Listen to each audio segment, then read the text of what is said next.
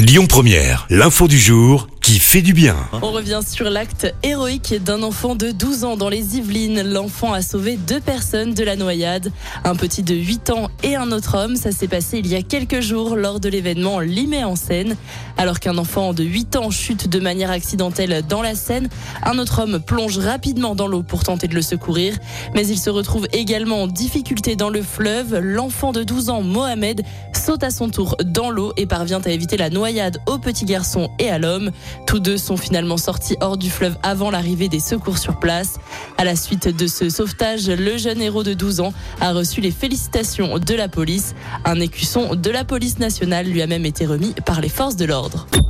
Écoutez votre radio Lyon Première en direct sur l'application Lyon Première, lyonpremière.fr et bien sûr à Lyon sur 90.2 FM et en DAB+. Lyon Première